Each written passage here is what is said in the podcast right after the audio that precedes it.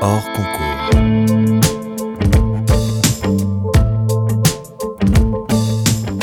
Bonjour à tous, bienvenue dans votre podcast hors concours, une petite heure de conversation décontractée pour donner la parole à ceux qui font la ville d'aujourd'hui. Ce programme vous est présenté par Equiton, matériaux de façade développés avec et pour les architectes, en partenariat avec le magazine web thema.archi. Je suis David Habitant et je vous présente notre invité, Philippe Prost. Bonjour. Bonjour David. Architecte du patrimoine, diplômé de l'école de Chaillot en 1989, on a particulièrement entendu parler de vous en 2014 avec l'inauguration de l'anneau de la mémoire du Mémorial international Notre-Dame de Lorette et les nombreux prix évidemment qu'il a récoltés. Plus récemment, vous livriez à Paris la réhabilitation de l'hôtel de la Monnaie, également à Bruy-la-Buissière près de Lens, la cité des électriciens. Grand spécialiste de Vauban, vous avez travaillé sur plusieurs de ces architectures militaires et notamment la citadelle de Belle-Île-en-Mer, 15 ans de votre vie, on va sans doute avoir l'occasion d'en toucher quelques mots. Nous parlerons plus largement de votre parcours, de vos réalisations, de votre vision de l'architecture. Nous évoquerons sans doute aussi l'histoire dont vous êtes féru, l'urbanisme dont vous êtes diplômé, les récompenses que vous collectionnez, l'admiration que vous suscitez dans la profession. Tout le monde aime Philippe Prost, tout le monde loue ses réalisations on va commencer par ça justement. Comment ça se fait? On a l'impression que vous planez un peu au-dessus du lot, que vous n'êtes pas dans le même wagon que tous les autres. Est-ce que c'est parce que, à l'origine, vous ne vouliez pas forcément être architecte? Alors écoutez, je suis heureux de l'apprendre. Ça fait toujours plaisir de savoir qu'on est, on est, on est apprécié par ses confrères. Effectivement, peut-être que ça vient de, la raison de tout cela, c'est peut-être un peu mon itinéraire.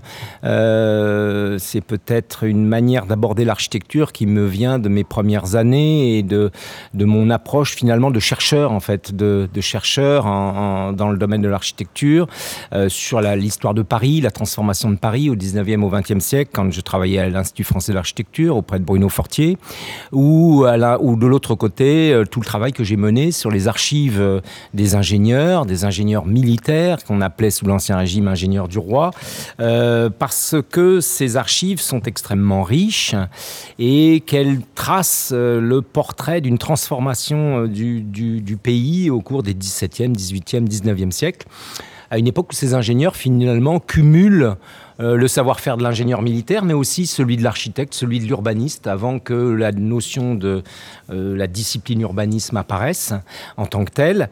Et donc c'est évidemment une manière d'entrer en relation avec le faire la ville, faire l'architecture tout à fait particulière. Alors peut-être est-ce cela qui, peut donner l'impression que je suis dans un ailleurs, euh, bien que je sois comme tous mes, mes confrères confronté au même contexte, aux mêmes, aux mêmes situations, mais peut-être c'est la manière d'aborder, de poser la question. Euh, c'est vrai que l'architecture, de ce point de vue-là, c'est un domaine très très multiple, très varié. On peut l'aborder de toutes sortes de points de vue. En tout cas, le mien, c'est celui-là. C'est euh, euh, l'enquête patiente sur le, les archives, puis une, approche du contexte très importante pour moi, mais aussi et enfin la mémoire des lieux, la mémoire des êtres, la mémoire des situations. Comment en sommes-nous arrivés là et quelle page nouvelle peut-on écrire sur la situation? Alors on va avoir l'occasion de, de, parler tout ça, peut-être sur ce que vous disiez à l'instant, euh, ces temps longs euh, de construction de l'architecture. Euh, j'étais en train de regarder la liste de vos projets et à chaque fois les deux dates de, au moment où le concours est gagné, au moment où vous lancez dans le projet et au moment où c'est livré. Il y a tellement d'années qui se passent entre les deux. Là aussi, c'est un peu particulier, j'ai l'impression, chez vous par rapport à d'autres architectes. Vous avez toujours des, temps très très longs de conception de projet. Oui, alors vous avez, euh, oui, tout à fait, euh, vous le remarquez bien. Moi, parfois, je m'en lamente parce que je trouve que les choses devraient aller plus vite. Mais c'est vrai que euh, quand je fais le, retour sur les projets de l'agence, bah, je me rends compte effectivement que chaque fois, ce sont des projets qui s'inscrivent dans une temporalité qui peut aller à 15 ans, qui peut être la décennie et qui descend rarement en dessous de 5-6 ans.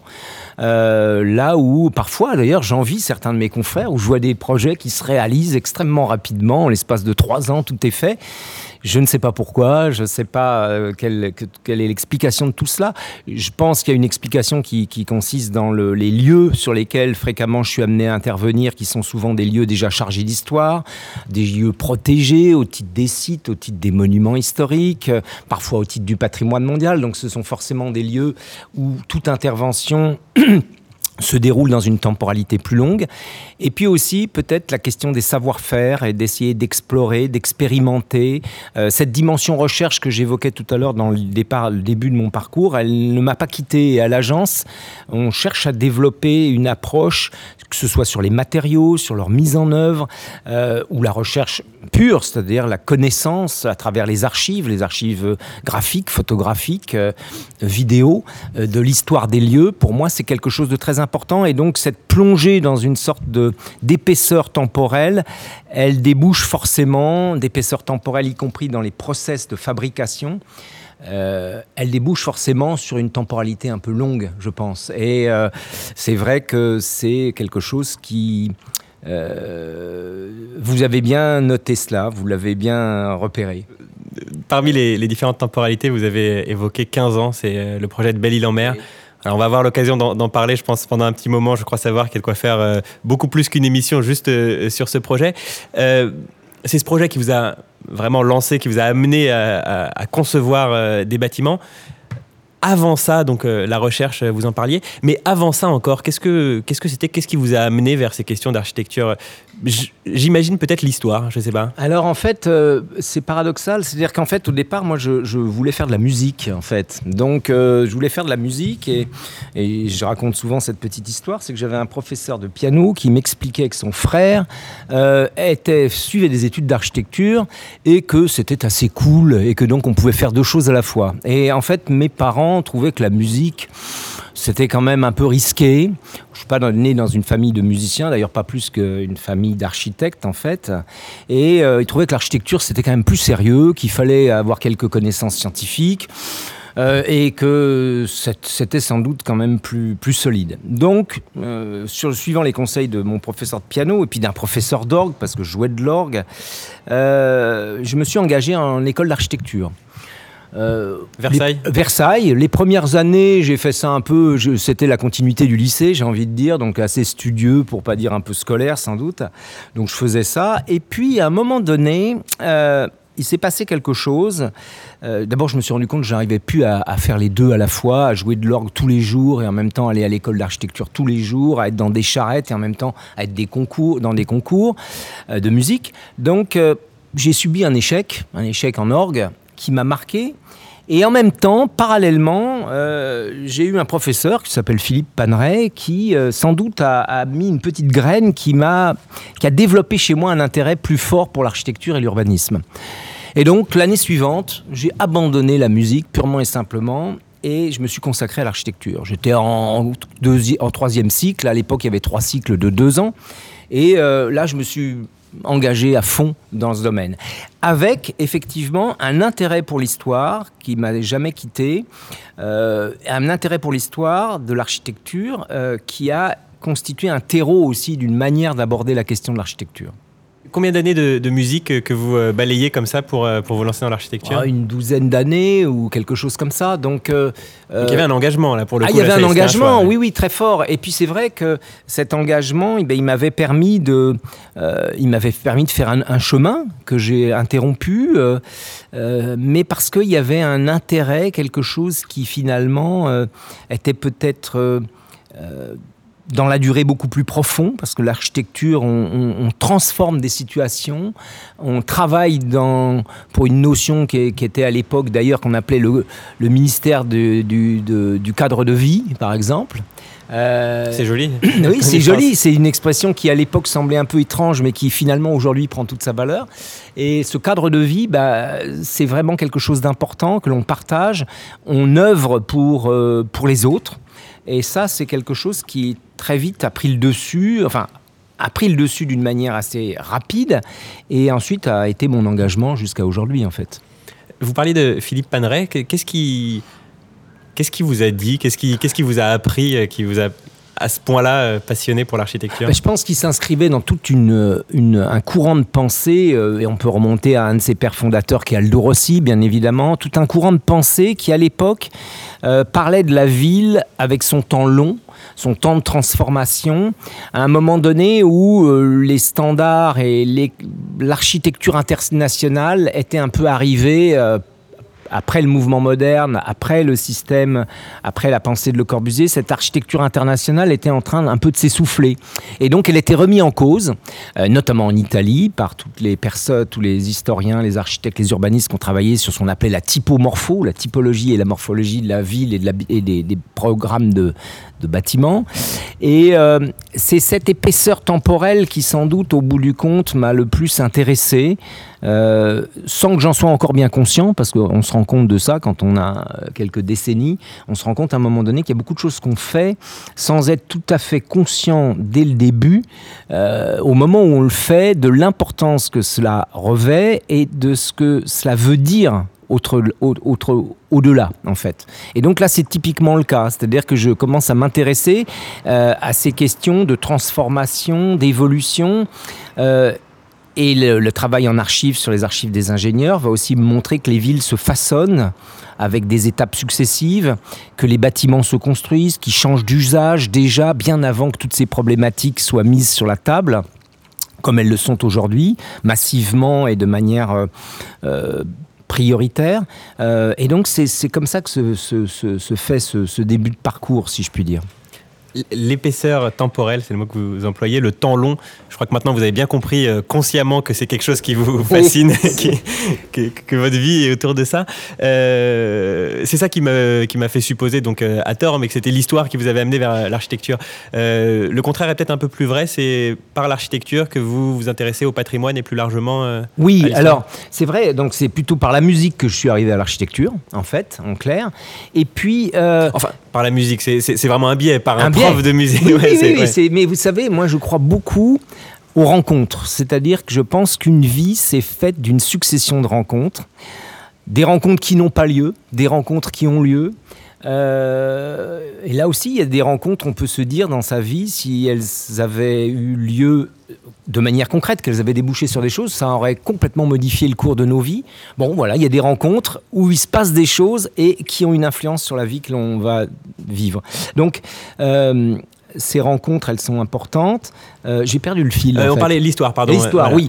Non, alors, moi d'abord, sur la question de l'architecture, euh, vous m'avez présenté comme architecte du patrimoine ce que, ce que je, je suis. J'ai fait cette école de Chaillot, mais je dois dire que je suis un peu, actuellement, un peu inquiet de la manière dont évolue la les catégorisations dans le domaine de l'architecture. C'est-à-dire que euh, pour moi, un architecte, ça doit disposer d'une culture large, d'une culture qui, qui va, euh, si j'allais dire, du néolithique à nos jours, euh, sans exclusive, parce que c'est très important.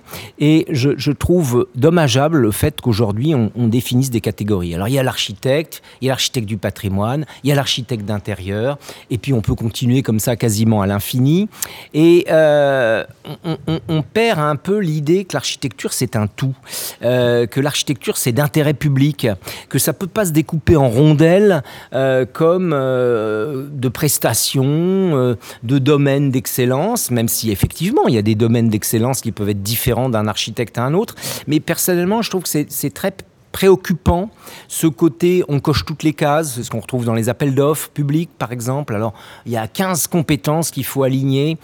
Euh, on pourrait quand même espérer que l'architecte est un métier relativement complet et qu'on n'est pas obligé de, démembrer l'architecture comme on le fait en ce moment. Donc ça, c'est aussi euh, un, de mes, un credos parce que je pense que l'architecture, elle est d'intérêt public, c'est la loi qui le dit, mais pas uniquement. La loi, on peut, ça peut changer une loi. Elle est d'intérêt public parce qu'elle concerne la vie de toutes et tous, euh, à tous les âges de la vie, dans toutes les situations, sur toute la superficie de cette planète. Donc elle est d'intérêt public. Et de ce point de vue-là, c'est difficile de dire qu'à un moment donné, alors là, c'est l'architecte, là, c'est le paysagiste, là, c'est l'architecte d'intérieur, là, c'est... On invente des usines à gaz, des systèmes où il va falloir coordonner tout ce petit monde. Et moi, je crois plus aux relations... Euh, d'amitié, aux relations de travail qui font qu'un architecte il va avoir envie d'avoir travaillé avec tel paysagiste, que tel paysagiste il va peut-être avoir envie de travailler avec tel architecte du patrimoine c'est plutôt quelque chose qui relève d'un esprit d'équipe plutôt que d'un séquençage avec euh, on va prendre le meilleur, la meilleure dans chacune une des cases et on va aboutir au projet idéal. Ça, j'ai beaucoup de mal à y croire. Et je pense que là, il euh, y a une, obligation de faire, de faire ensemble, mais qui doit être dans une certaine forme de liberté, qui ne doit pas retrouver un découpage. Parce qu'après, quand on continue sur ce découpage, on parle euh, de produits, de produits financiers. Enfin, ça va très très loin et on voit que l'architecture n'est plus qu'un élément qui finalement est transmissible par des dessins, des photographies, des perspectives, que son caractère concret, sa matérialité disparaissent ou derrière des effets de matière, mais est-ce vraiment la matière dont on parle? Mais oui, mais alors justement, comment vous en sortez de ça? Parce que euh, moi, demain, si j'ai si une citadelle Vauban à, transformer, c'est évidemment vous. Euh, comment faire pour que les maîtres d'ouvrage euh, ne vous voient pas comme ah. la star de l'architecture de réhabilitation, la star de Vauban, et que forcément. Bah ça, c'est une grande question. C'est une question difficile, justement. Et, et, on se rend compte. C'est vrai que pour cela, par exemple, le mémorial m'a permis de m'exprimer d'une autre manière. L'anneau de la mémoire. Donc. Voilà, l'anneau de la mémoire. Et c'est assez étonnant, d'ailleurs, parce que.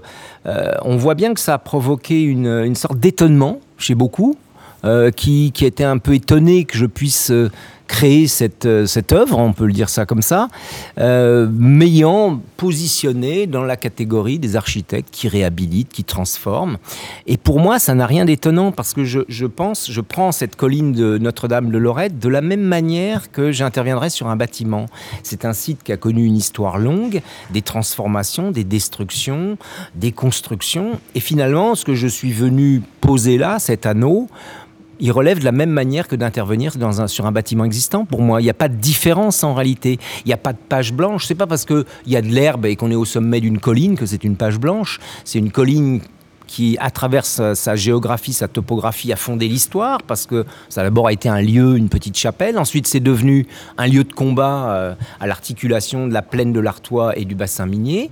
Euh, ensuite, on y a construit une nécropole nationale. Et puis, on a voulu, euh, le, pouvoir politique a voulu y écrire une page de la paix en Europe à l'occasion du centenaire de la Première Guerre mondiale. Donc là encore, c'est une page sur laquelle une œuvre a plusieurs mains, avec plusieurs interventions qui se développent dans le temps et euh, qui est ce temps long euh, qui nous dépasse, qui nous englobe tous, euh, dont il faut absolument qu'on prenne conscience d'ailleurs plus qu'on ne le fait aujourd'hui. Et, je pense que toutes les problématiques planétaires que l'on connaît, environnementales, relèvent de la même chose, c'est-à-dire avoir pleinement conscience qu'il y a un avant et qu'il y a un après, que l'histoire du monde ne se réduit pas à la durée de notre vie. Je, voulais vous demander justement comment comment évolue votre pratique de l'architecture? Comment évolue le, regard que euh, les maîtres d'ouvrage euh, ont sur vous? À l'instant, vous parliez de l'anneau de la mémoire. C'était vraiment un, ça, fait une, ça a été un pivot pour vous dans la manière dont vous avez été perçu. Oui, ça a été un pivot parce que ça m'a permis de, dans l'esprit des gens, de faire une construction purement neuve et qui n'est pas qui n'est pas, comment dire, un monument. Bon, dans l'esprit des gens, c'est un monument. Déjà, c'est très particulier, c'est-à-dire que ça n'a pas un programme comme des logements. J'ai pu construire des logements neufs, j'ai pu construire des, éléments d'équipement neufs, mais c'est quelque chose qui sort de l'ordinaire déjà. C'est quelque chose qui qui interpelle chacun d'entre nous euh, dans son, le plus profond de son être, et donc c'est déjà quelque chose de différent. Ensuite, euh, que ce soit pour atteindre le, le dessin une performance technique et constructive, euh, ça m'a fait faire un pas de côté par rapport à l'architecture de l'existant. Euh, parce que ça a démontré une capacité à dépasser une idée, à la mettre en œuvre à travers une approche technique très puissante et ça, évidemment, ça a aussi constitué euh, une rupture par rapport à, la perception que les gens ont. Souvent, les gens vous disent Ah oui, quand vous avez un, quand un bâtiment existant, beaucoup de maîtres d'ouvrage vous disent ça, oh bah, c'est beaucoup plus facile que de construire un bâtiment neuf parce que le bâtiment existant, il est déjà là. En fait, c'est souvent beaucoup plus complexe pour la bonne et simple raison qu'un bâtiment a déjà eu plusieurs vies. Donc, il s'est transformé sur lui-même ou il a été transformé à plusieurs occasions et on peut y trouver plusieurs systèmes structurels, on peut y trouver plusieurs modes d'organisation de l'espace, des rapports entre le lourd et le léger, entre le gros œuvre et le second œuvre qui se sont transformés. On peut y découvrir des choses que l'on avait oubliées. Et donc, on a tout un travail à mener qui est un travail très fin en fait. Euh, si, si, on veut le faire de la manière la plus, la plus fine possible. Alors que quand on construit un ouvrage neuf, finalement, même si on a un sol, il y a un substrat, moi j'aime bien cette expression des, des, viticulteurs, le terroir. Le terroir, c'est un sol et un climat. C'est ce qui fait que la vigne n'est pas la même selon l'endroit où elle est plantée, qu'elle ne sera jamais la même. Donc un sol avec une géologie, un climat avec un temps, temps d'ensoleillement, un temps de pluie, un temps de vent de neige, eh bien, quand on construit un bâtiment neuf ou quand on construit un monument comme celui-ci, on est dans la même situation. On a quand même un sol, et là, le sol, dans ce sol, on trouve les traces des combats et de la guerre, avec des vides dans le sol, des projectiles, des corps encore. Et puis on a un climat, parce qu'on est dans la plaine de l'Artois, on n'est pas si loin que ça de la mer. On est, voilà, on a un ciel qui est ce ciel des peintres flamands. Donc on, on a on a un contexte dans lequel on s'inscrit, qui pourtant n'est pas un contexte au sens strict bâti, mais qui est quand même un contexte très fort et qui est la page sur laquelle on va dessiner, écrire ce monument. Donc, le fait de faire ce, ce monument, c'est vrai que ça a interrogé beaucoup des maîtres d'ouvrage qui m'ont dit Ah, on ne savait pas que vous étiez intéressé à ce genre de choses. Et je leur ai répondu assez naturellement Bah, donnez-moi d'autres occasions de pouvoir m'exprimer dans un autre registre. Et, parce que finalement, pour moi, un architecte, c'est quelqu'un qui doit être complet. Et, je, pense que, je pense que si on posait la question à un architecte qui travaille beaucoup dans l'hospitalier ou, ou, beaucoup dans le tertiaire, il aurait aussi la même envie de travailler sur d'autres programmes. Et je pense qu'il pourrait nous surprendre parce qu'il a un background qui est le sien et qui pourrait d'un seul coup transformer la manière d'appréhender d'autres programmes. Donc moi, je, je, milite beaucoup pour l'idée qu'il faut arrêter de mettre les architectes dans des cases, euh, il faut leur donner la possibilité de s'exprimer sur différents types de programmes, et pas forcément les programmes sur lesquels ils sont...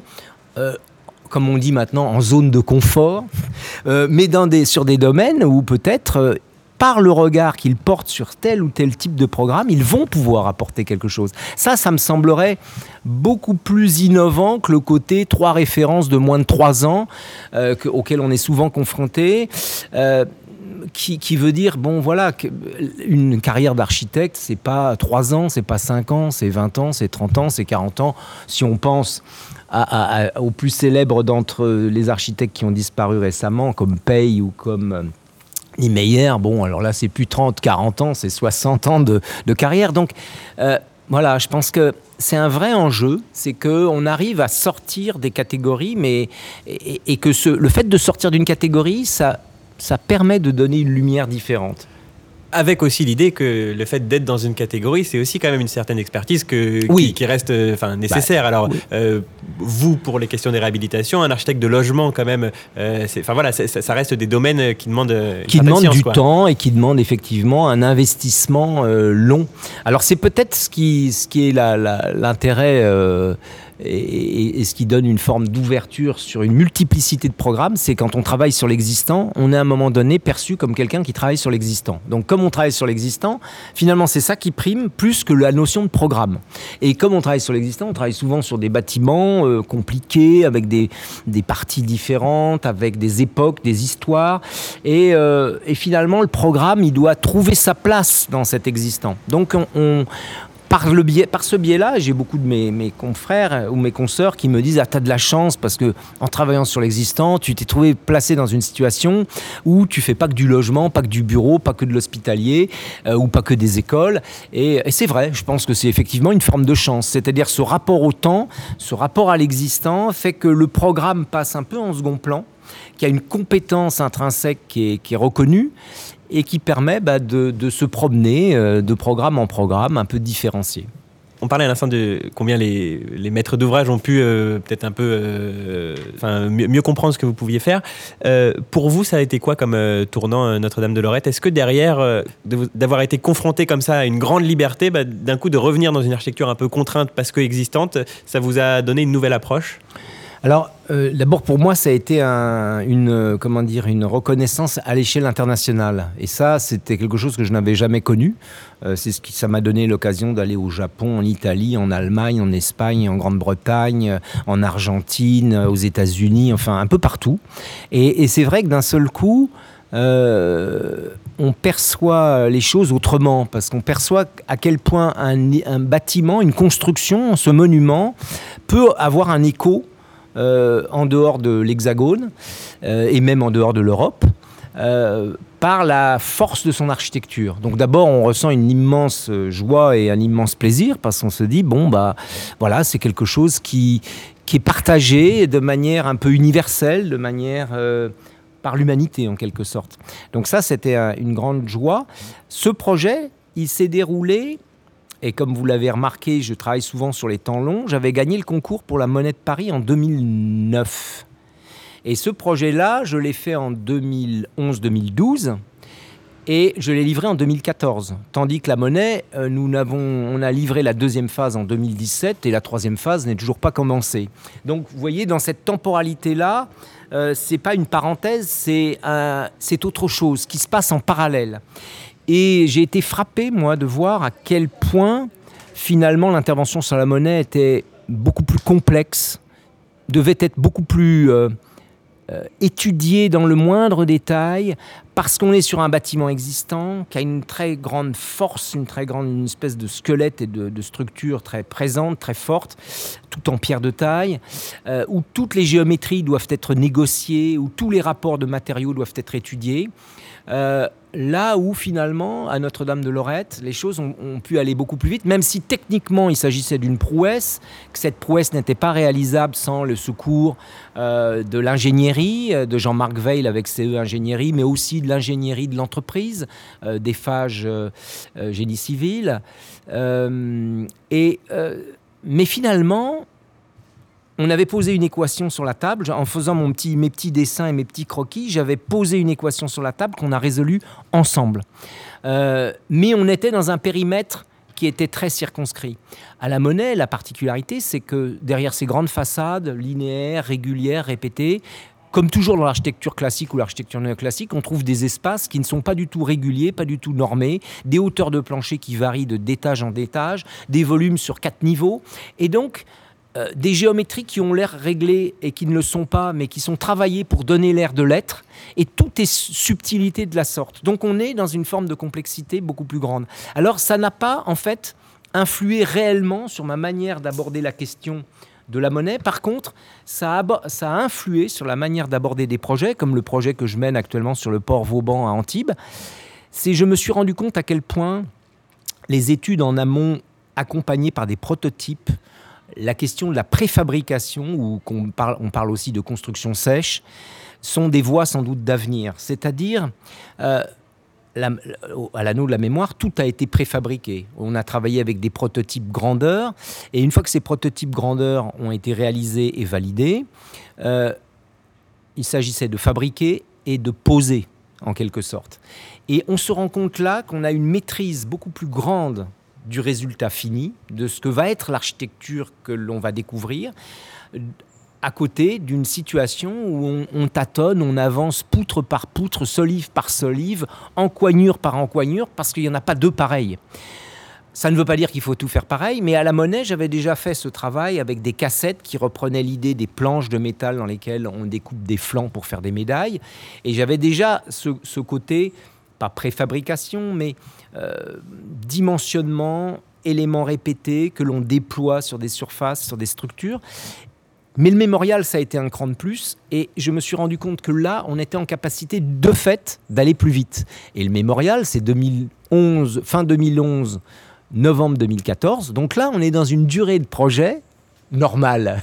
je dirais, je dis pas ça parce que François Hollande a inauguré le, mémorial, mais c'est une durée de projet normale. Je sais pas si ça existe un projet normal, mais ça c'est une autre question. Une durée de projet normale, habituelle, trois ans, menée tambour battant, mais réalisée.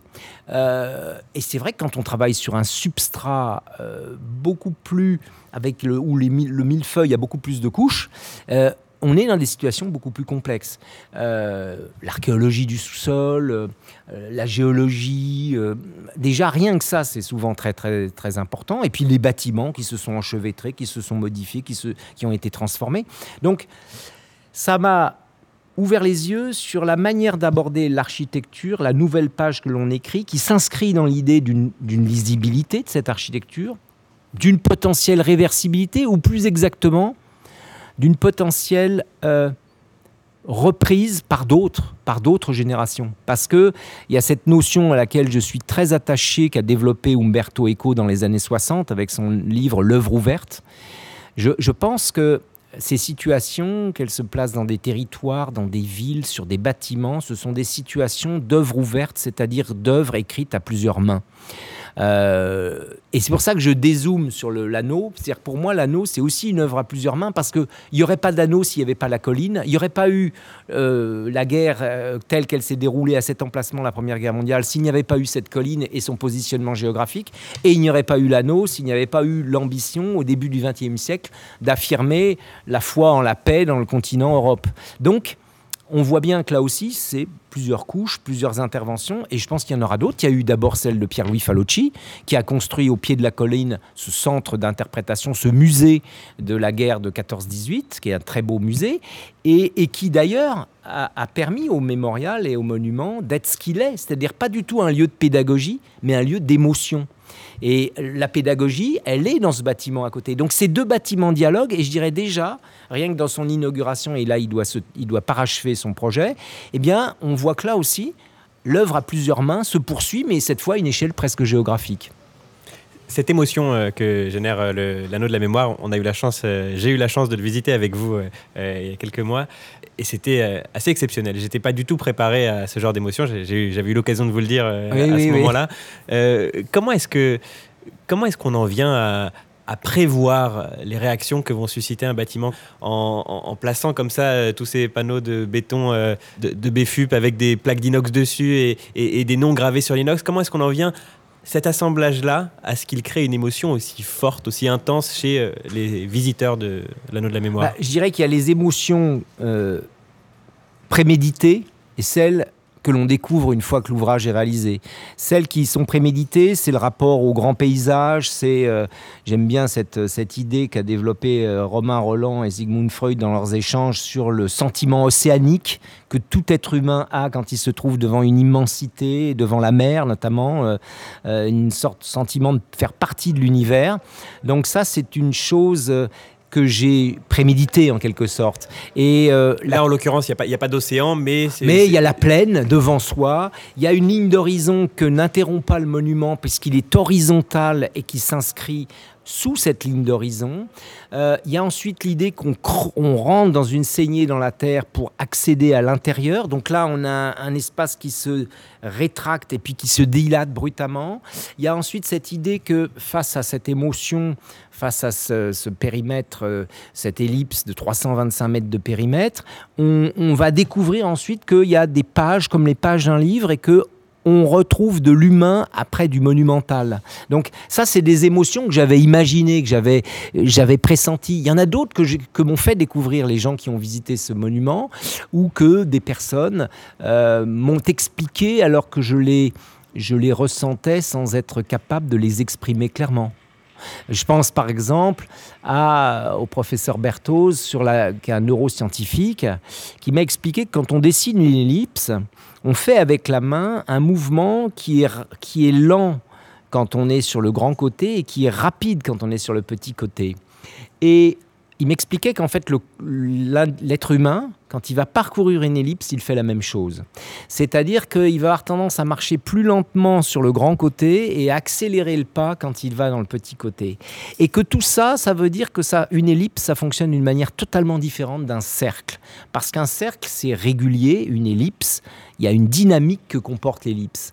Et j'avais, j'ai le souvenir d'un journaliste. Euh, euh, de, un journaliste allemand qui était, quand il avait visité, m'a dit Moi, ce qui m'émeut beaucoup, c'est que j'ai l'impression que c'est moi qui mets en mouvement le monument et non pas l'inverse. Et euh, quand le professeur Berthoz m'a expliqué ça, j'ai compris d'un seul coup que effectivement, on met soi-même en mouvement le monument.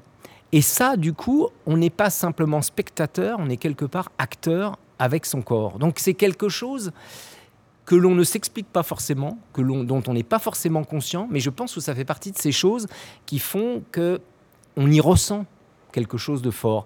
Euh, je pense aussi qu'il y a ce côté très apaisant finalement, et c'est un paradoxe évidemment dans le lieu où on se trouve. Et ça, je pense que l'horizontalité y participe beaucoup. Le, sens de la marche à l'intérieur de l'édifice, euh, c'est quelque chose, on se retrouve, euh, comme vous l'avez bien intitulé d'ailleurs, hein, comme vous l'avez repris, entre ciel et terre. C'est-à-dire qu'à un moment donné, on est hors le monde, on est hors l'univers. Enfin, on est dans l'univers, mais hors le monde dont on vient. Et, puis après, on le redécouvre progressivement. Donc je pense qu'il y, a des choses que j'ai imaginées, que j'ai pensées, et puis il y en a plein d'autres qui arrivent. Et notamment, et ça, ça nous dépasse tous, c'est la course du soleil. C'est-à-dire que le soleil et le climat font, transforment, transmutent complètement le mémorial selon les saisons, selon les heures du jour. Et ça, vous n'aviez pas fait des, vous aviez pas des simulations par ordinateur qui allaient vous dire euh, non mais je trouve, moi alors je trouve justement c'est ça qui est formidable parce que si on simulait tout, à quoi bon vivre? Moi, ce qui, je, me dis, euh, ce qui est formidable, c'est la capacité de l'individu quand il va là ou là à découvrir, à ressentir des choses nouvelles. Et, j'ai un peu l'impression qu'aujourd'hui, on est un peu en train de vider la baignoire. C'est-à-dire que, à force de faire des reportages sur les, les, quatre coins du monde, tous les endroits où il faudrait aller, qu'il faut absolument avoir vu, qu'est-ce qui nous reste à découvrir euh, Le monde est gigantesque. Alors peut-être qu'on va se remettre à découvrir la forêt d'à côté, parce que là, il n'y a pas de reportage, parce qu'il n'y a pas de, spot ou je ne sais pas quoi. Mais je, pense que c'est quelque chose qui est dans l'humanité, ça. C'est cette capacité à découvrir, à fabriquer des univers. Voilà, là où on se trouve, euh, c'est forcément un lieu qui vous a marqué, qui va me marquer d'une manière consciente ou inconsciente, parce que on est finalement en contrebas de la rue, dans un espace assez apaisé, avec beaucoup de, végétation, avec cette pâte de verre bleu pâle. On a un peu l'impression, on pourrait presque penser qu'on est dans une piscine, pas tout à fait, euh, parce qu'on a un sol rouge, euh, mais on est dans un univers. Puis quand on lève la tête, au-dessus de la tête, on voit ces, ces, sous-faces en bois assez, assez, agréables à regarder. Donc on est dans une sorte de cocon là. Déjà, on est dans une situation, on est assez protégé. Nous sommes dans la, je précise, nous sommes dans la cour anglaise euh, face à la galerie Parthéma.archi. Voilà, c'est là où se situent euh, nos bureaux, d'ailleurs, avec une galerie d'architecture qui est, ouverte au public. Euh, tout ceci à l'intérieur du village suisse, donc un, quartier du 15e arrondissement de, de, vendeurs d'art et de, de, galeries. Voilà. Et là, on est un peu dans un espace, moi, si je, je je me dis peut-être on pourrait aussi ici être au Brésil euh, ou en Argentine euh, avec une architecture contemporaine assez forte, assez belle, avec euh, un rapport au végétal particulier. Et puis bon, bah, quand on va grimper l'escalier, on va se retrouver avec des immeubles haussmanniens et des immeubles en briques et pierres qui nous font tout de suite comprendre que non, on est à Paris en fait. Mais voilà, là, il y a une manière de découvrir un lieu et je dirais que c'est c'est nécessaire pour l'imaginaire de chacun, de chacune, d'avoir cette, capacité-là, et encore plus pour les architectes, je pense. Mais euh, la manière dont vous parliez, dont vous parlez du lieu où nous sommes aujourd'hui, c'est vrai que c'est un lieu qui, est assez marquant, qui est assez plaisant, mais, finalement, avec ce regard-là, tous les lieux deviennent marquants euh, et, plaisants. Et, justement, par rapport à, votre anneau de la mémoire, qui euh, on, a vu mille reportages dessus et les photos sont très belles, mais ça n'a rien à voir avec l'expérience réelle. Alors peut-être que, peut que certains bâtiments et peut-être que certains monuments, gestes architecturaux peuvent se ressembler dans le reportage qu'on en fait et dans l'expérience qu'on en a. C'est pas du tout le cas de l'anneau de la mémoire. Euh, il y a quelque chose encore différent par rapport aux photos quand, quand, on pénètre dedans. Mais je pense qu'il y, y, a cette idée de, d'être, euh, de marcher qui fait qu'on met son corps en mouvement et que, comme je le disais tout à l'heure, on est acteur, on n'est pas spectateur en réalité. On n'est pas face à un de ces monuments aux morts, euh, à un mur avec des noms dessus et on est devant et, et, on est pétrifié, on, on, a tous les éléments historiques qui reviennent présents à l'esprit il y a ce côté-là quand on rentre, mais ensuite on est dans autre chose. J'allais dire, on est dans une promenade. Le mot est peut-être un peu léger par rapport au sujet, mais on est quand même, on est soi-même. Alors l'expression a un peu été utilisée politiquement, j'allais dire en marche, mais on, marche à l'intérieur. On est donc dans un autre rapport aux choses. Et aujourd'hui, d'ailleurs, on voit bien que beaucoup, euh, beaucoup de penseurs, de philosophes, de, euh, sociologues redécouvrent, euh, ou d'écrivains redécouvrent les vertus de la marche, qui finalement est une manière de, mettre son esprit en mouvement et une manière de faire arriver à, l'esprit des idées qui ne vous viennent pas naturellement quand vous êtes assis à votre bureau face à votre ordinateur. Mais où est-ce que vous le mettiez, tout cet intérêt pour le rapport au corps, ce, travail de sensation, où est-ce que vous le mettiez dans, vos architectures lorsque vous travailliez, vous travaillez encore sur l'existant, enfin, avant l'anneau de la mémoire, comment vous pouviez retranscrire tout ça? Alors, je crois que là, j'ai eu, une, j'ai eu quelque chose, j'ai eu un, déclic avec Michel Caserta, qui est le, le, créateur de la Biennale de danse du, Val-de-Marne. Et quand j'ai gagné le concours pour installer dans la euh, à Vitry-sur-Seine un centre de développement chorégraphique contemporain, euh, je n'avais aucun contact avec la danse, et encore moins avec la danse contemporaine. Donc je n'y connaissais strictement rien. Mais euh, j'ai fait un projet qui, qui, lui a, qui a plu au jury, qui a été retenu. Et dès que l'anonymat a été levé, euh, Michel Caserta a souhaité me rencontrer et m'a emmené avec lui, m'a pris par la main. On a visité toute une série de centres de développement chorégraphique en France, me disant ça c'est très bien là, mais là ça ne marche pas, ceci, cela. Et surtout, bien plus que ça, il m'a dit alors maintenant il va falloir apprendre à jouer avec votre corps parce que j'ai l'impression que vous êtes un peu rigide, un peu bloqué. Alors moi, bon, j'ai fait intervenir dans un studio d'architecture, dans mon studio d'architecture. Euh, une année, j'avais donné à mes étudiants un centre de développement chorégraphique sur un autre bâtiment. J'avais déjà gagné ce concours et je me suis dit tiens, ça peut être quelqu'un. Et alors il est arrivé, je me rappellerai toujours, dans le studio. Et alors il n'a pas dit un mot. Il a toujours un chapeau vissé sur la tête et habillé tout en noir. On pourrait presque penser que c'est un architecte d'une certaine époque.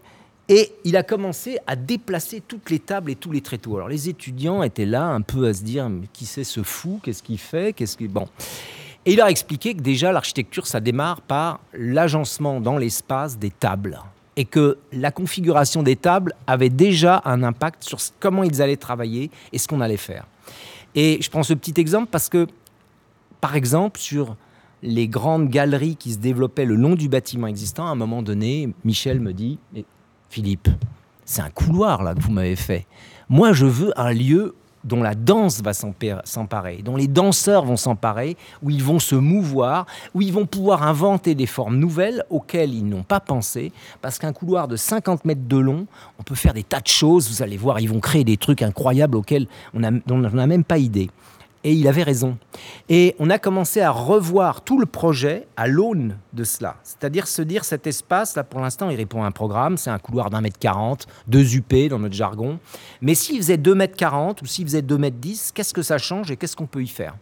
Et ainsi de suite. Et là, ça m'a vraiment fait prendre conscience d'une chose, c'est évidemment euh, le mouvement, c'est quelque chose que partagent la danse et l'architecture. Pour la danse, c'est évident, tout le monde, que ce soit la danse classique, la danse contemporaine, tout le monde l'a présent à l'esprit. Pour l'architecture, un peu moins. Et pourtant, l'architecture, on la vit, on la parcourt. Euh, donc, euh, chacun d'entre nous met en, mouvement l'architecture. Encore faut-il bien en prendre conscience. Euh, et, bien l'intégrer à la manière de la concevoir. Donc voilà, on est dans cette, cette comment dire, ce rapport à la danse m'a sans doute ouvert l'esprit, ouvert les, yeux. Et vous voyez comme tout se superpose. La briqueterie, c'est un projet qui a été aussi assez long, qui a été euh, inauguré en 2013, mais qui en fait était sur les rails depuis 2000, 2006, euh, je crois. Donc en fait, ce rapport au mouvement, ça a été pour moi, le projet de la briqueterie, un moment euh, de l'explorer, de l'expérimenter. Euh, et je pense que ça a une influence forcément sur la manière dont j'ai pensé ce mémorial, ce monument, parce que euh, je l'ai pensé où chacune, chacun d'entre nous le met en mouvement lui-même. Et donc déjà, c'est quelque chose de très particulier.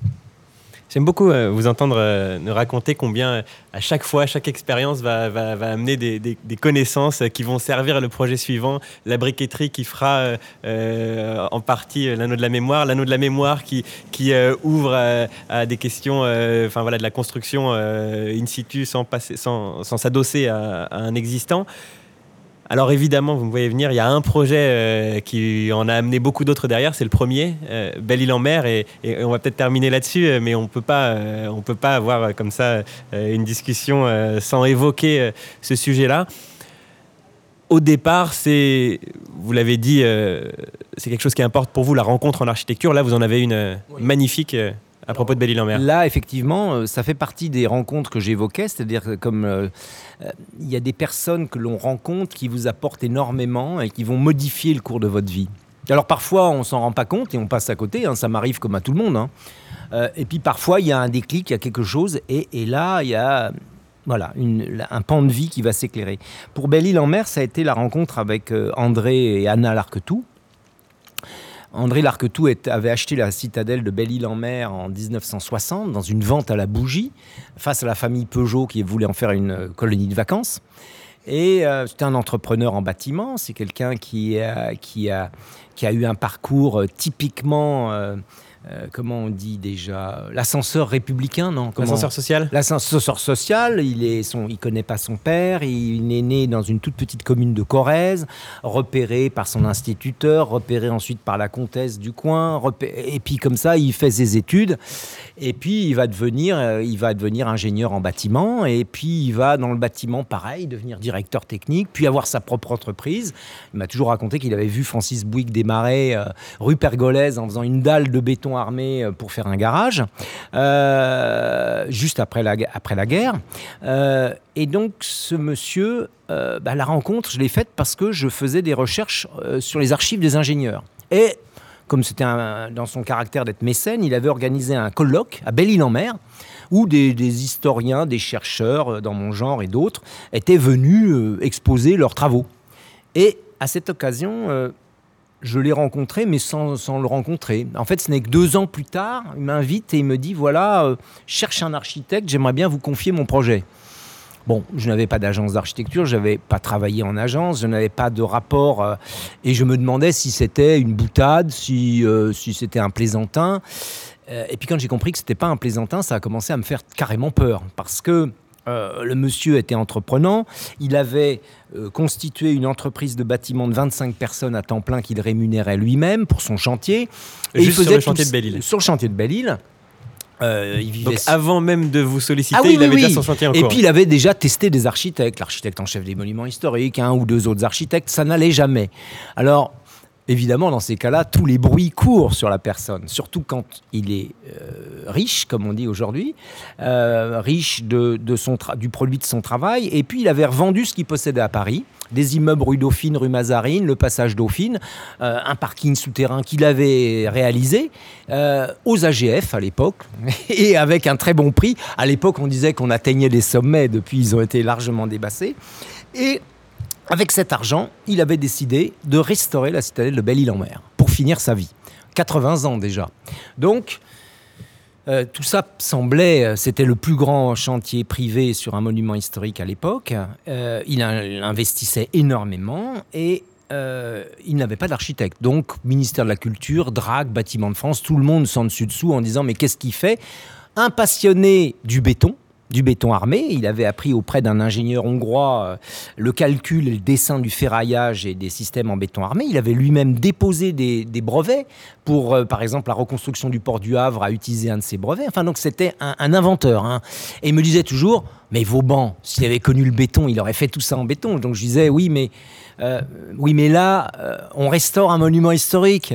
Il en faut du béton, mais il ne faut pas que le béton prenne le pas sur la pierre, sur le calcaire, sur le granit. Ce n'est pas le lieu. Bon.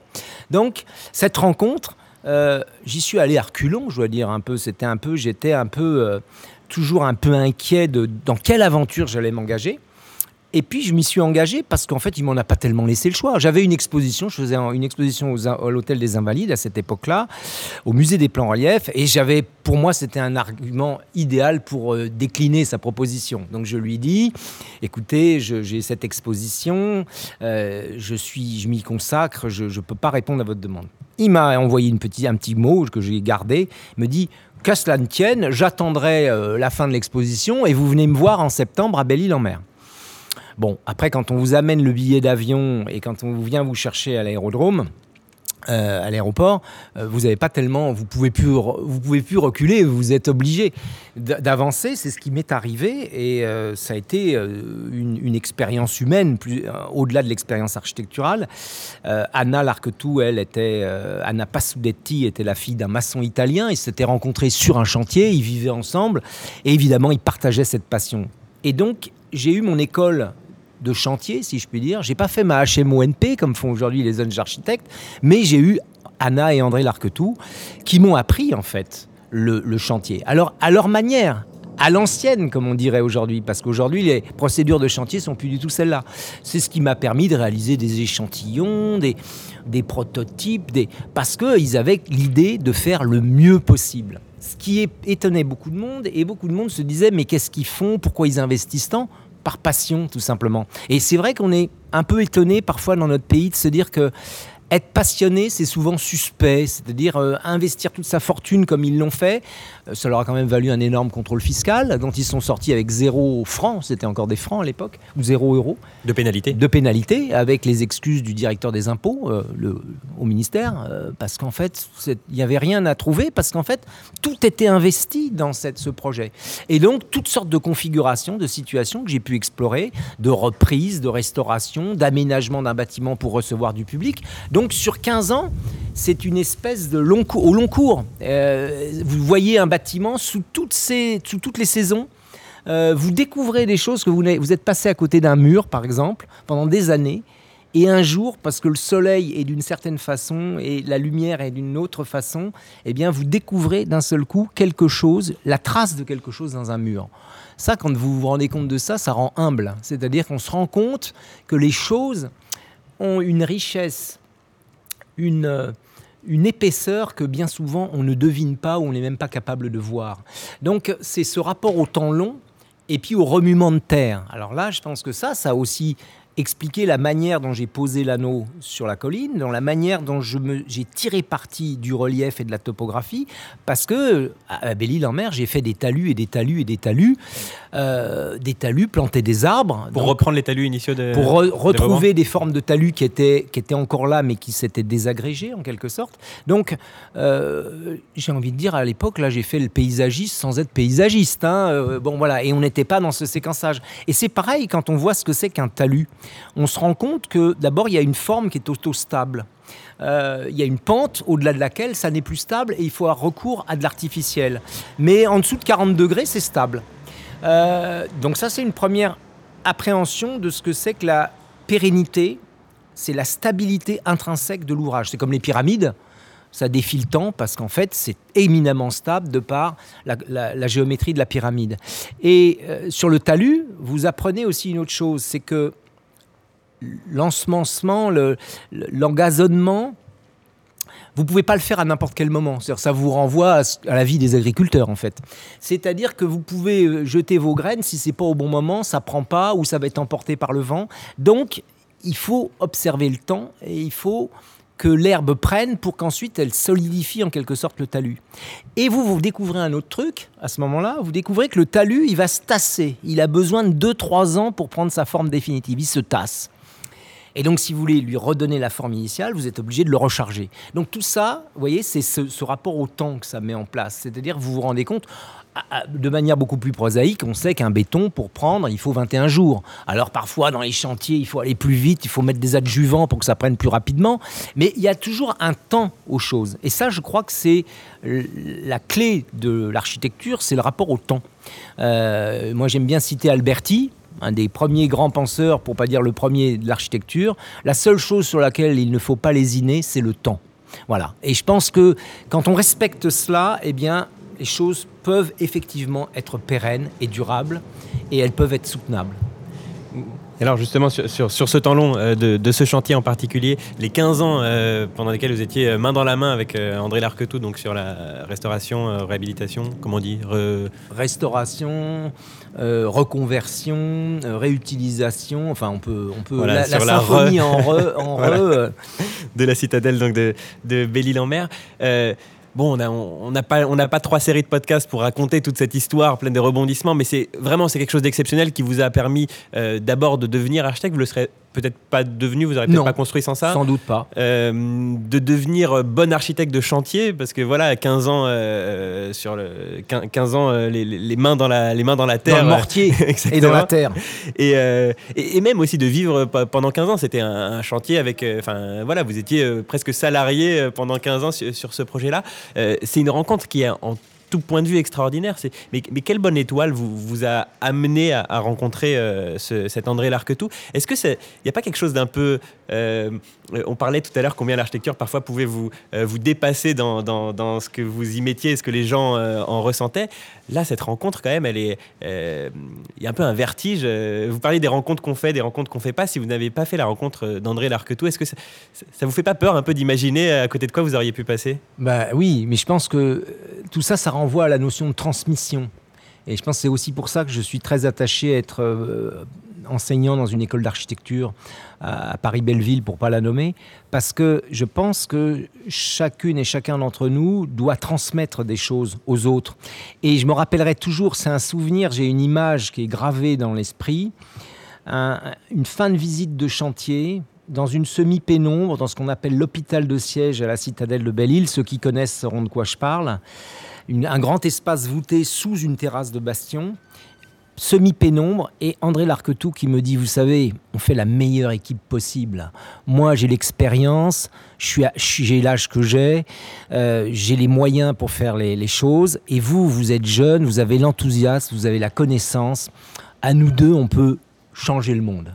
Et ça m'a toujours marqué parce que quand il me disait ça, encore, j'étais encore au début de cette, ce grand, ces, ces 15 ans, et je me disais, mais il me dit ça, mais ça me dépassait en quelque sorte, ça me faisait, ça me donnait un peu de vertige, mais a posteriori, je me suis rendu compte combien il avait raison. C'est-à-dire que euh, la transmission entre générations, c'est aussi quelque chose d'extrêmement important.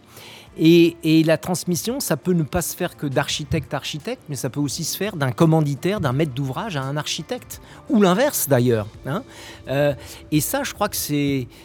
Il faut toujours le répéter parce qu'on est dans, dans, des logiques qui sont très normées, très organisées, des process qu'on essaye de faire les plus vertueux possibles il y a toujours de l'humanité qui se glisse dans, le, dans tout ça. Et là, c'est une rencontre, c'est une transmission. Effectivement, je ne l'aurais pas rencontré, je pense.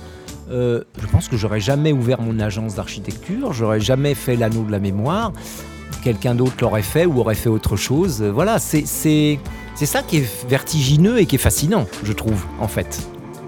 Merci beaucoup Philippe Prince, merci d'avoir pris tout ce temps pour, pour, pour, nous raconter tout ça. Il y a encore tant à dire. Euh, aura sans doute d'autres occasions. Euh, on trouvera bien. Merci beaucoup, David Habitant. Merci encore. Euh, et merci à vous tous euh, d'avoir suivi notre podcast hors concours. Les architectes se racontent. Un programme qui vous est présenté par Equiton, fabricant de matériaux de façade développé avec et pour les architectes, en partenariat avec le magazine web thema.archi.